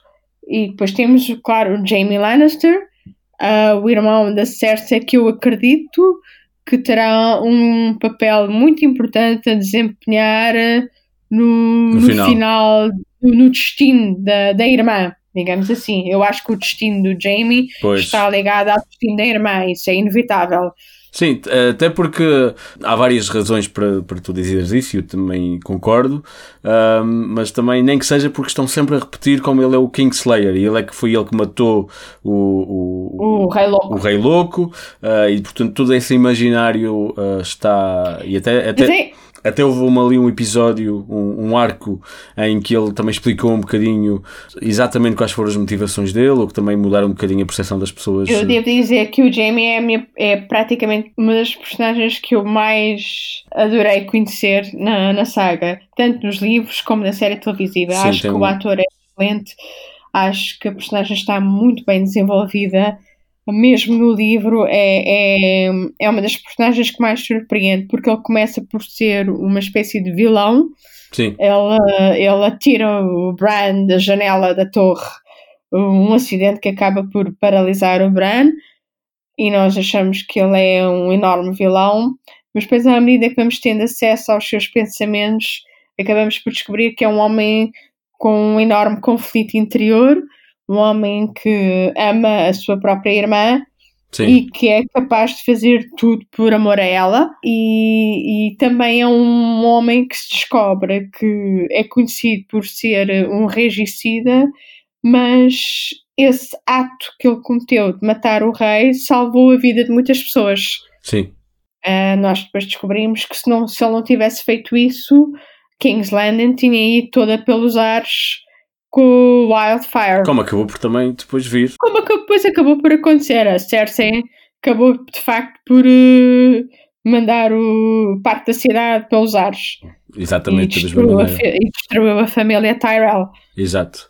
Sim, essa é Mas- uma família que surgiu e desapareceu completamente. Uh, Eh, Pois, é é, verdade. Podiam ter, podiam ter eh, ficado com o trono, mas a Cersei tratou de os eliminar. Mas de facto, o Jamie, voltando ao Jamie, é uma personagem que depois, lá está, é- tem os pés assentos na terra mais do que a irmã, ah, tem noção do poder da Daenerys, ele já viu, Sim. já assistiu ao poder dos dragões, sabe do que é que os dragões são capazes, ah, tentou avisar a irmã, tentou mantê-la a salvo, mas já percebeu que a irmã está fora de controle. Portanto, acho que a relação entre os dois ah, vai acabar por, por ditar o destino de ambas as personagens. e há também uh, há, há a tal profecia. E ela está grávida dele, não esquecer. Sim, sim. Uh, pelo menos ela diz que está grávida dele. Eu acho que, bom, eu acho que está, mas sim, ah, imagino que isso, pronto, não sei como, nem sei que caminho é que a série pretende levar com essa gravidez. Até porque Vamos é uma ver. invenção da série, como dizes, não é? Sim, sim, é completamente uma invenção da série. E na verdade, nos livros, o Tommen ainda está vivo. Ah, sim, o Tommen, que é o filho deles. O filho mais era- novo deles ainda está vivo, sim. Mas então o que é que aconteceu? Uh, na série ele é suicida-se. O Tommen suicida-se. Foi na E nos altura, ele precisamente. ainda está vivo. E então ele é rei ainda? Ele é rei no lugar de Joffrey. Sim, porque o Joffrey foi assassinado e envenenado. Sim. E depois o Tommen acabou por uh, tomar o poder. E neste momento os livros terminaram e o Tommen ainda é, Ah, é rei. mas também porque ainda não aconteceu a explosão da, da catedral. Sim, sim, sim, isso ainda não aconteceu. Ah, Aliás, ok. isso pode nem vir a acontecer, Pois, sim, de claro, acordo com o Martin. Claro, claro, claro, claro. Isso também foi algo criado pelos produtores da série. Ah. Martin pode escolher um caminho totalmente diferente. O Tommen pode nem vir a morrer. Exato, sim. Quer dizer, provavelmente vão morrer todos, mas. ah, aliás, e, e se calhar eh, passo, passo isso, há uma profecia que foi dito à, à Cersei quando ela era miúda, uh, de uma bruxa do uma bruxa, uma bruxa do, do bosque que lhe fala que efetivamente os filhos dela vão ser vão morrer todos, pronto, isto Sim. muito claramente, e que Sim. a ela quem vai matar ou quem, o, quem vai ser o fim dela vai ser uma palavra em, em Valyrian antigo que, que, quer dizer irmão mais novo ou irmã mais nova, porque não há, não há género naquela língua. E portanto, isso quer dizer, portanto, há imensas teorias sobre quem, quem poderá matá-la, uh, porque inclusive pode Sim, ser o Jaime. A gente sabe que a relação entre ela e o Tyrion não é das, das melhores. Sim, pode ser o Tyrion, é? mas depois também pode ser outra qualquer irmã mais novo, pode ser a Arya, também já ouvi falar essas teorias, porque, porque a própria, a própria, eh, a própria profecia eh, oferece essas opções todas. Seja como for, vamos então tentar ver se nos falta alguém. Portanto, os Greyjoy estão juntamente com a raptaram. Os Greyjoy, Yara está capturada. O tio. O meu tio e Theon, Theon está onde? Bom, Theon, Theon está com Stark, não? Também acho que sim. E alguém nos pode corrigir. Eu, Eu agora não vou, não, não, não, vou ver. Mas uh, também tenho a ideia que Theon, está com Stark. O Theon teve uma evolução incrível ao longo da série. Sim, sim. Eu, por acaso, é uma daquelas personagens que nós julgamos que vai morrer logo no início e teima em sobreviver e temem resistir contra tudo e todos. Uh, e sofre bastante. Uh, depois, lá está. O que é que, onde é que está o. Onde é que está o. aquele careca? Hum, também muito esperto. Que era juntamente com o Varys, exato. Sim. Da última vez que eu vi várias, eu penso que ele estava a aconselhar ah, tá. Daenerys. Ah, sim, juntamente com o Tyrion. Estavam ainda em. Sim, sim, sim. Ele fazia parte dos conselheiros da Daenerys. Exato, portanto continua no, no, mesmo papel. É outra personagem impressionante. Pois, realmente, depois uh, em, lá no sul morreu toda a gente, não é? No, no, lá embaixo na, em Dorne. Acho que já não se passa nada lá, não é? Uh, pronto, depois uh, os Stark estão todos juntos. Sim, os Stark agora devem juntar-se depois à, à batalha final com Jon Snow e claro. Daenerys. E acho que sim, acho que assim, em termos de, de, personagens eh, importantes, ou morreram ou estão todos aqui. Onde é que está a Melisandre? Melisandre tinha. Ah, Melisandre foi mandada embora. Por. Uh, Lembro-me que ela ah, pois estava foi, foi no expulsa, início. Sim estava no início com a Daenerys Sim. e depois ela acabou por se ir embora, até porque depois viram que ela tinha tido um papel Sim. Na, muito macabro na morte da filha do na morte da filha do Stannis. Sim, exato. E porque ela foi, ela, o Davos confrontou-a com isso e ela acabou por, uh, pronto, por, uh, por se ir embora. Mas eh, lá está, há, há, há uma grande curiosidade, tenho uma grande curiosidade em saber mais sobre o Lord of Light, o Senhor da Luz, o Deus que ela serve, que é um Deus bastante misterioso. Mas, e, mas, uh, mas real, porque é o único que deu provas de que realmente tem poder. Sim, e a profecia do Lord of Light diz que vai haver um Salvador Sim. com uma enorme espada que é também uma espécie de Messias, de príncipe prometido, que irá salvá-los da... do, do, do inverno. sim. sim, do inverno. Mas, mas até agora tem sido tudo muito misterioso à volta Sim. do Senhor da Luz. Achas que temos tempo para, para desenvolver todas essas pontas soltas? Lá está, é estamos a olhar para, estamos a, olhar para a série e não para o, para os livros. a série, é, é... a última temporada tem seis episódios. Exato. É pouco, mas são os últimos dois ou três vão ter cerca de duas horas cada. Pois, o que é, o que é uh, ótimo. Eu acho que, tendo em conta o pouco número de personagens que agora temos Sim. e o facto de quase todas elas já estarem bastante resolvidas, digamos assim, agora vai ser mesmo só o confronto final com os White Walkers e, e, vermos depois como é que fica a questão do trono de ferro. Pois, a questão também é.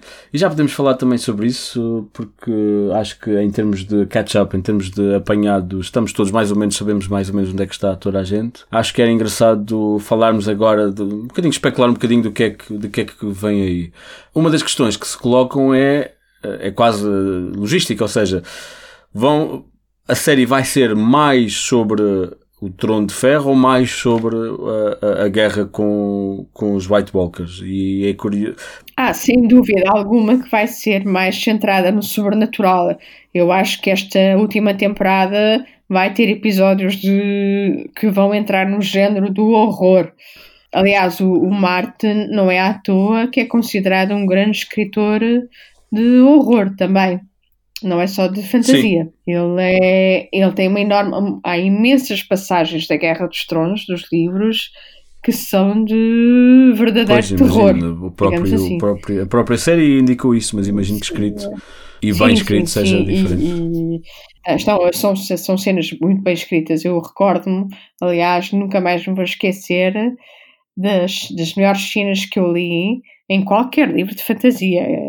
Das melhores cenas que eu li foi no terceiro livro, A Storm of Swords, a parte em que a Patrulha da Noite está a, está a explorar o território para além da muralha e depois encontram as ah, primeiras criaturas sobrenaturais e depois a patrulha da noite é obrigada a fugir a uma grande bandada em direção à muralha e aquilo são cenas de verdadeiro horror.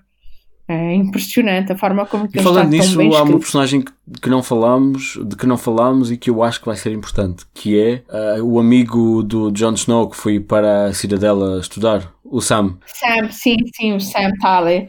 O Sam Talley vai ser muito importante, sem dúvida. E o facto de ele estar em Cidadela não é por acaso. É aquela biblioteca Aliás, não sei se tu reparaste. Reparei, reparei, sei o que é que vais dizer. É que, Mas continua. que aquela biblioteca tem lá uma esfera. Um astrolábio, sim. Exatamente. Que é igual ao do genérico. Da série. Sim, dizem que uma das possibilidades é que tudo isto está a ser contado pelo Sam, ou que de alguma maneira. Pronto, isto também são tudo possibilidades, mas eu imagino que haja aí uma relação. Não sei, não sei quão interessante seria focar-se demasiado nisso, Uh... Eu acho isso um pouco rebuscado. Eu gosto mais de pensar é que, de facto, o Sam vai descobrir, uh, através daquela, dos livros, através da biblioteca, ele vai descobrir o segredo para derrotar os White Walker. Pois, possivelmente, sim. Provavelmente sim, sim. ele vai ler ali uma história antiga que vai uh, dar-lhes a chave para a derrota, para a derrota do, dos White Walker.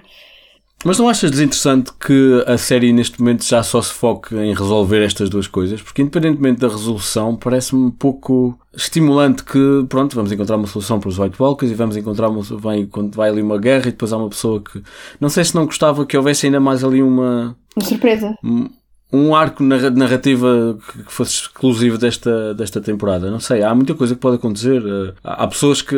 Há, há, teorias que dizem que no final esta a história, e se calhar mais os livros do que a série, mas que a história no final até vai ser sobre as diversas religiões e portanto vai-se perceber que há uma religião que é mais poderosa que outra e portanto acaba por ser uma, quase isto tudo uma manipulação. Não sei. Eu acho interessante haver estas, eh, estas eh, ainda estas opções no ar. Não esqueças também que há as crianças da floresta onde Sim. Bran é evidente. E eu acho que essas, essas criaturas também vão ter um papel a desempenhar no final. Mas elas não teriam, elas não teriam, não morreram todas quando o Hodor. Não, mas eu acredito morreu? que sim. Mas o Bran, apesar de tudo, tornou-se um, um vidente desse sim. povo Portanto, imagino Sim. que isso ainda vai ter um, um, papel muito importante a desempenhar no final. Eu também gosto da teoria de, do facto que o Bran, como, como viaja no tempo ou, ou, ou trans, transporta-se para, para o passado, o facto de. Há quem diga que o facto de a, a, a muralha ter sido construída por um Bran não é irrelevante Uh, dizem que possivelmente é este o Bran que foi o Bran que construiu a muralha porque sabia qual, o que é que vinha aí. Uh, e acho Bom, que o, é um twist que pode ser engraçado. O Bran tornou-se, o Bran ao tornar-se um vidente, ele tornou-se de facto uma pessoa que tem acesso ao passado, presente e futuro. Pois. E, portanto, tem acesso a todas as personagens que o antecederam, a todos os Stark que o antecederam. Não, mas aqui a teoria é de que era ele. Era ele? Ah. É, é ele que, que, que se torna o brand do builder. que se torna o brand do construtor. Talvez. É, é, é, é, é, acho, acho só engraçado. Má, não é uma má teoria. Também há, eu acho que eu gostava que, uh, que a série explorasse um bocadinho mais a, ali o, a história do do Night King, porque parece-me que é, é uma personagem está. completamente bidimensional. Aí vamos ter a prequela. Ah, a prequela, há uma prequela Sim, vai a falar HBO do Night já King? confirma uma prequela que, cuja produção vai começar já este ano e já tem parte do elenco confirmado, como a Naomi Watts. Uh, ah. E essa prequela vai aparentemente centrar-se nos eventos que se passaram há milhares de anos antes dos eventos da Guerra dos Tronos e Sim. vão explorar a parte dos eventos que levaram à Long Night, à Noite Longa. Ok. Um inverno que durou gerações e que deu origem à guerra entre os caminhantes brancos e as crianças da floresta. E foram okay. esses eventos que depois levaram à construção da muralha. E há quem diga okay. que essa prequela vai focar-se nestes acontecimentos. Pois, porque essa, é, é, aliás, eles acho que já, já falam de cinco prequelas que já foram aprovadas, ou cinco, vá, cinco. Uh, Sim, mas essa é a única que teve luz verde. Que está confirmada, ok, isso é muito interessante. Também falava-se possivelmente de falar sobre Valyria, porque isto só por si é, um, é uma história especial, porque também acabou por, por, por destruir quase um, um continente inteiro. E, e, há um livro recente que, que foi lançado pelo George Martin, que é também sobre isso. Mas isso é curioso e pode ser que. Pode ser que Vai explicar melhor a história do Night King. E, e, isso permite também ao próprio, à, à, história principal, ao Game of Thrones, não ter que se preocupar muito com alguns dos detalhes que depois podem ser explorados na, e, que, e que de alguma maneira também seriam estragados se fossem, se fossem já, já contados. Isso é, isso é interessante. Vamos, cá estaremos para cá estaremos Sim, sim, ver. Eh, eu acho que é, é, acho que é um bom caminho eles explorarem um material mitológico da, da saga Guerra dos Tronos. Acho que há aí muito material para pegar. E quem é que ganha isto tudo? Como é que isto acaba? é uma boa pergunta. Tínhamos de perguntar uh, ao autor. Mas, mas não tens teorias? Ao autor, eh, não, porque o autor tem a sua própria visão. Pois, claro. Uh, mas se calhar aos produtores da série. Vamos fazer apostas. Eu acho. Tens apostas? Bem, se eu tivesse que apostar, eu diria que não há, não vai haver vencedores. Achas Ninguém que morre toda vai gente? realmente ser o vencedor. Acho que todos eles vão acabar por perder de uma forma ou outra. Eu, eu há, há eu uma coisa que, que os White Walkers não... vão conseguir ser derrotados, isso sim. Sim, também acho que sim. Uh, o Sam vai descobrir o segredo para os derrotar. Agora, se o John e a Daenerys vão ficar juntos e viver felizes para sempre, Hum, não sei, tenho dúvidas, acho que não. Mas achas que é o John que é o, que é o príncipe prometido? Sim, o Azor, ahá, é sim. Isso no livro, pelo menos, é, é mais que óbvio que ele é que é o, o, o príncipe prometido. E há aqui uma coisa que se calhar as pessoas não se aperceberam que é o, o, o Jon Snow só pode ser uh, rei e pode ter poder porque morreu, porque ele era, ele era um soldado da a Patrulha da Noite. A Patrulha da Noite e quando ele faz a, o, o, juramento, juramento. compromete-se a não, a não se casar. A não estar com mulheres, a não se casar, a não Sim. ter terra, a não ter nenhuma honra. Sim. E ele diz mesmo até eu morrer. E portanto é só porque ele morreu, e até porque conhecemos, lá está, a honra dele, de, que é igual à do, Bem, do tio. Sim, sim, o facto de ele tecnicamente morrer e ressuscitar Por... faz com que ele, se calhar, já não esteja. Não está. Uh, já não está uh, preso ao juramento. É verdade, isso acho, acho, acho engraçado. Eu acho que há uma coisa que, que, que poucos. Não, não, não li muita coisa sobre isso, que é a frase, não me lembro a frase em, em Valyrian, mas que é uma frase que traduzida diz todos os homens têm que morrer. E eu acho que aí o facto de serem homens e não pessoas faz-me pensar que todos os homens na série vão morrer e só vão ficar mulheres.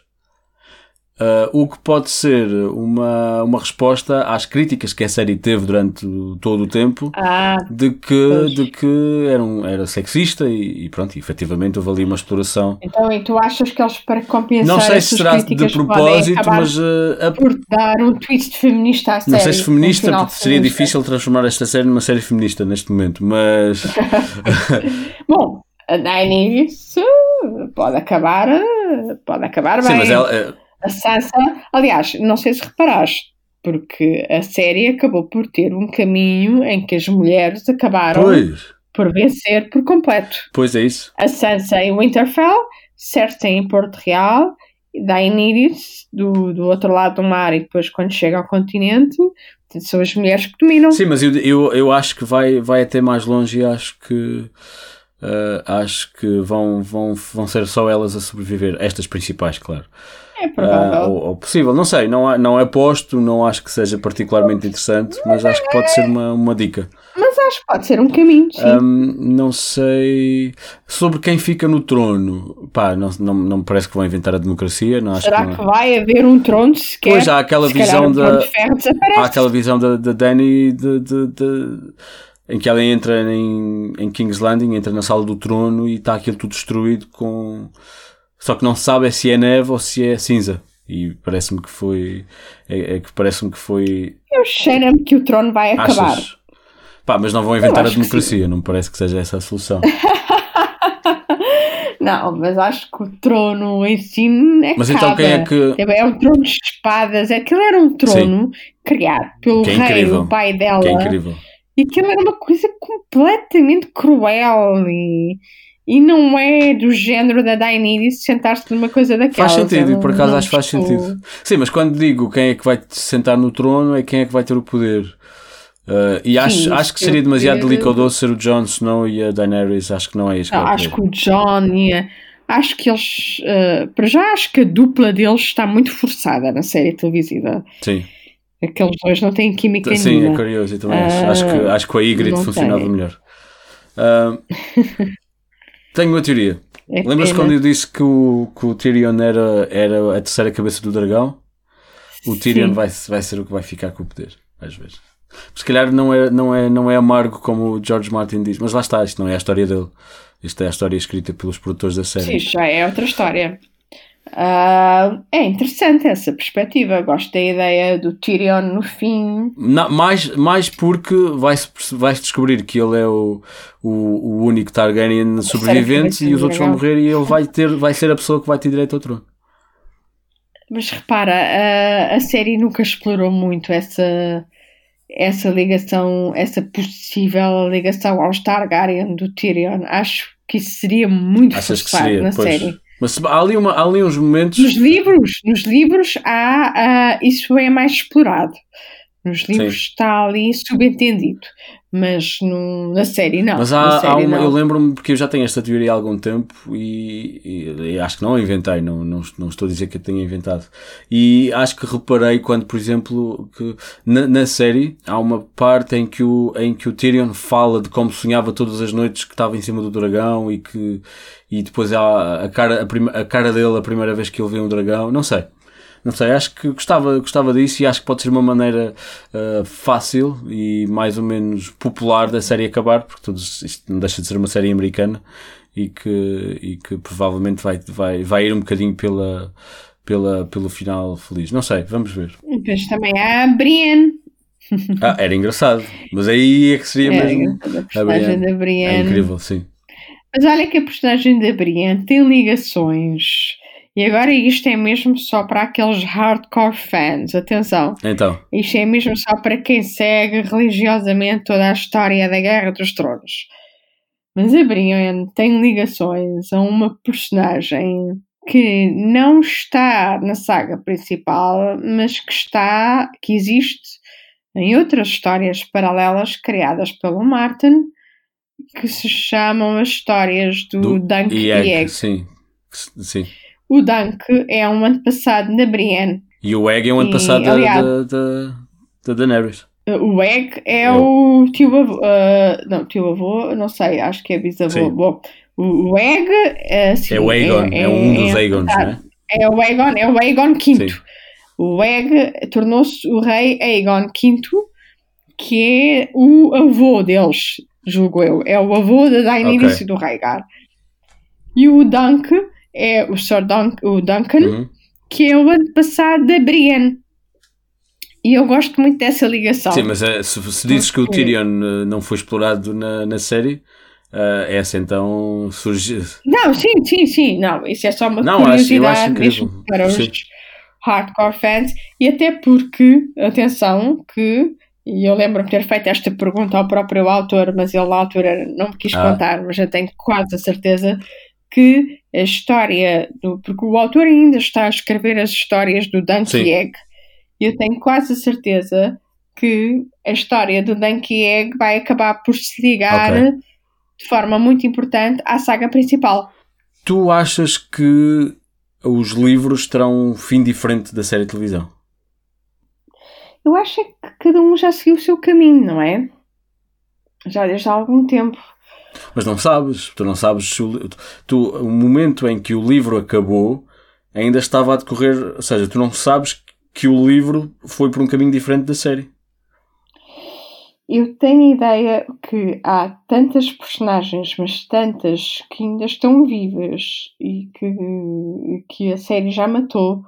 Que, mas essas personagens vão acabar por eh, ter histórias muito diferentes daquelas que a série televisiva planeou. Portanto, é, é, eu gosto de pensar como um autor nisto, é que são dois mundos muito distintos e são duas histórias já já cada uma seguiu o seu caminho. Não acho que já não vale a pena, já estamos numa fase da Guerra dos Tronos em que já não vale a pena compararmos livros com a série televisiva. Até à quinta temporada, julgo que foi bastante fiel, sem dúvida Sim. nenhuma. Os diálogos, até houve diálogos inteiros que foram retirados do livro nas primeiras temporadas e que eles, que eles uh, souberam recriar muito bem. Mas à medida que a série foi evoluindo e as postagens foram crescendo, e à medida que um, deixou de haver história do livro para se basearem, então todas as semelhanças acabaram, tudo acabou. Uh, uh, foi, seguiram caminhos diferentes. Mas é curioso ver depois no mundo duas histórias com um início tão semelhante que depois é engraçado, Sim, é engraçado. É, aliás, é uma, é uma situação inédita. Eu não pois, exato, estou é recordada de nenhuma. Não há. Acho que não há precedentes para esta situação. Estamos a falar de uma série de, de livros que foi adaptada para a televisão enquanto ainda estava em curso.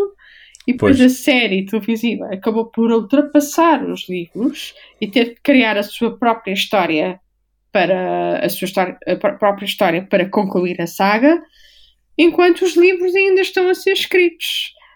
Uh, sim, acho que não há nenhuma situação assim parecida no mundo da literatura ou da televisão. Mas não achas que pode haver uma estratégia qualquer, mesmo que não seja clara, do autor para, para esperar até lançar o livro? Acho estranho que ele não tenha acabado o livro ainda, percebes? já ouvi muitas teorias sobre o facto de o, de o Martin ainda não ter terminado o livro. Já estamos à espera há cerca de oito anos. É verdade que houve uma altura que eu julguei... Pode até ser contratual da parte deles, da parte do, do da HBO. Eu, eu, eu, houve uma altura que eu julguei que ele estava uh, só à espera que, que, um, que chegasse a última temporada para fazerem coincidir o lançamento do novo livro pois. com a estreia da nova temporada mas a verdade é que esta temporada já está a terminar. E sei que ainda não há mesmo qualquer novidade da parte do autor sobre a entrega do manuscrito, portanto, eu acho que realmente é como. Eu lembro que enquanto estava na editora e, e, nós íamos à feira de Frankfurt para falar com os agentes do Martin que estavam lá na feira do livro, e a primeira pergunta que todos os editores do mundo inteiro faziam aos agentes do Martin em Frankfurt era então, mas quando é que ele termina o livro e entrega o manuscrito? E se no início eles ainda prometiam datas, depois deixaram de prometer datas, o autor começou a ficar muito chateado com, com datas, deixou, deixou de, de definir prazos e a uma certa altura tivemos de nos conformar com, com isso e, e tínhamos de aguardar, sendo que há, sei que há planos em curso, mal o manuscrito for entregue, há, há toda uma há toda, há toda uma gigantesca, gigantesca operação que vai ser montada à volta da entrega desse manuscrito. Pois, claro. Aliás, e ele também já, já começou a publicar alguns, alguns capítulos que sim, às vezes quase assim há, sim, sim, ele vai publicando de, de modo meio rebelde, mostrando que, que, Sim, eu acho que já há para aí uns seis ou sete capítulos já disponíveis ao público do novo livro. Uh, e que até revelam alguns detalhes interessantes. Mas, claro, nada como ter acesso ao manuscrito inteiro. E quando o manuscrito inteiro chegar, eu não me invejo a editora portuguesa. Já não estarei lá para acompanhar a edição, mas sei que vai ser um processo muito trabalhoso. Porque... E tem que ser rápido. E não é só isso, o manuscrito é altamente confidencial, ele não pode ser enviado pela internet. Eles vão ter que Ui. mandar um tradutor eh, para um outro país para se fechar num centro de tradução, porque o ah. manuscrito não pode Claro. Não pode sair, eh, não pode ser enviado pela, para claro. computadores. Claro, claro, e mesmo assim vai ser difícil controlar. Um, falaste aí, antes de fecharmos, há uma, uma coisa que eu gostava de, de, de, pegar, que é, disseste aí que não vale a pena comparar os livros com a série, tudo bem, e falaste também das semelhanças, mas sei que há algumas diferenças bastante consideráveis entre os livros e a série. E para quem só viu a série, uh, acho que, por exemplo, há uma personagem que eu, que eu gostava muito de ter visto explorado e que eu sei que os leitores também gostavam de ter visto, que era a Lady Stoneheart. Ah, pois é. Essa e que é uma pena uma não terem ilusão. explorado, não é? Foi uma grande desilusão da. Quem é que é a Lady Stoneheart? Uh, bom, isto é um spoiler, mas que já como já estamos para lá dos spoilers, digamos ah, sim, que a Lady, Lady Stoneheart é a própria Caitlyn Stark. Ou seja, quando o casamento vermelho terminou, toda a gente considerou a Caitlyn uh, assassinada. Sim. Mas o que aconteceu foi que o seu corpo foi encontrado e ressuscitado por um sacerdote do Senhor da Luz. Mas okay. quando Caitlyn foi ressuscitada, já não era a Caitlyn, mas era uma espécie de zombie vingativo. Uh, ela transforma-se numa vilã de nome Lady Stoneheart e nos livros, curiosamente, ela vai ter um encontro com a própria Brienne. Ah. E um dos últimos capítulos da Brienne no Dance with Dragons ela está à beira da morte, ela encontra o grupo da Lady Stoneheart e, e elas, eles, querem, eles querem matar a Brienne. E o capítulo acaba de uma forma completamente é um, um completo cliffhanger. Ou seja, nós não sabemos se a Brienne vai sobreviver ao encontro com a Lady Stoneheart. Mas, mas uma coisa é certa, essa personagem tornou-se completamente monstruosa. E no, li no livro a, a, personagem surge e só mais tarde é que percebes que é, que é a Kathleen Stark ou desde o início torna-se claro? Não, nós temos, nós temos descrições de uma personagem chamada Lady Stoneheart nos livros, mas a uma certa altura é mesmo. Ah, já sei, já me recordo. O epílogo. O epílogo ah. de um dos livros termina com essa grande revelação. Aliás, se não estou enganada, é no epílogo do Storm of Swords. Uh, okay. em que uh, as últimas páginas do livro revelam que a Lady Stoneheart é, na verdade, a Lady Caitlyn Stark. Uau. E é uma revelação incrível. E, e conhecendo tu, ou seja, isso também não está resolvido no livro, porque o último livro não, que o livro termina é nesse cliffhanger que eu acabei de, de descrever. Ok, portanto, não sabes se há se há um, um impacto particular dessa personagem na história. É provável que haja, é provável Sim. que haja, porque a personagem, uh, eles descrevem essa personagem como querendo vingança pelo que aconteceu com os seus filhos. Lembra-te que a Caitlyn, claro. quando morre no casamento vermelho, ela julga que quase todos os seus filhos foram mortos. Ela não sabe que na é verdade, pois, ela não sabe que na verdade grande parte dos seus filhos ainda estão vivos. Sim, é verdade. E ela, portanto, morre com uh, o único pensamento de vingança. Ela quer vingar-se de todos aqueles que assassinaram os seus filhos. E há mais alguma personagem ou alguma situação assim tão marcante e tão particular que, que exista nos livros e que não que tenhas tido, tenhas pena de não estarem na série de televisão? Bom, essa, essa Lady Stoneheart e depois o Aegon, aquele, aquele claro. herdeiro Targaryen que aparece no último livro, acho que são as personagens mais interessantes e que foram omitidas da série. Estou a tentar recordar-me de outras personagens. Há inúmeras, inúmeras personagens que nunca apareceram na série E, e curiosamente, pois há algumas outras que acabam por estar melhor desenvolvidas na série televisiva. Eu estou a recordar-me do Príncipe Oberyn. Ah, sim.